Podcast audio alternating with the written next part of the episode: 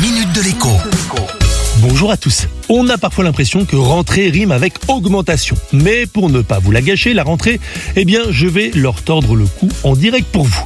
Prenons d'abord l'augmentation du prix du gaz. Ok, depuis le début de l'année, elle est plus que conséquente. On parle de 25% de hausse. Sauf que ce sont les tarifs du gaz réglementés qui augmentent. Or, de plus en plus d'abonnés au gaz ont souscrit à une offre de marché. La plupart promettent des tarifs bloqués pendant deux ou trois ans. Et quand on n'est plus content des tarifs, eh bien, on peut très facilement partir ailleurs et sauter sur les offres promotionnelles. Deuxième hausse annoncée, celle des produits high-tech à cause de la pénurie mondiale de puces électroniques.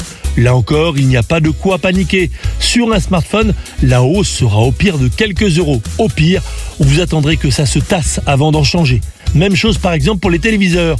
Nul doute que les fabricants rogneront d'ailleurs sur leur marge pour être compétitifs à Noël. Enfin, dernière hausse dont on a beaucoup parlé, celle du prix des pâtes. Pour le coup, Michel-Édouard Leclerc a annoncé qu'elle pourrait parfois dépasser 20%. Sauf que sur un paquet de spaghettis au final, eh bien cela représente quelques centimes seulement. Et là encore, certaines enseignes feront un effort, par exemple avec des promotions du type un paquet offert pour deux achetés. Finalement, il n'y a guère que l'augmentation du prix de l'essence à la pompe qui soit vraiment pénible et sensible en cette rentrée. À demain. La minute de l'écho avec Jean-Baptiste Giraud sur radioscoop.com et application mobile Radioscoop.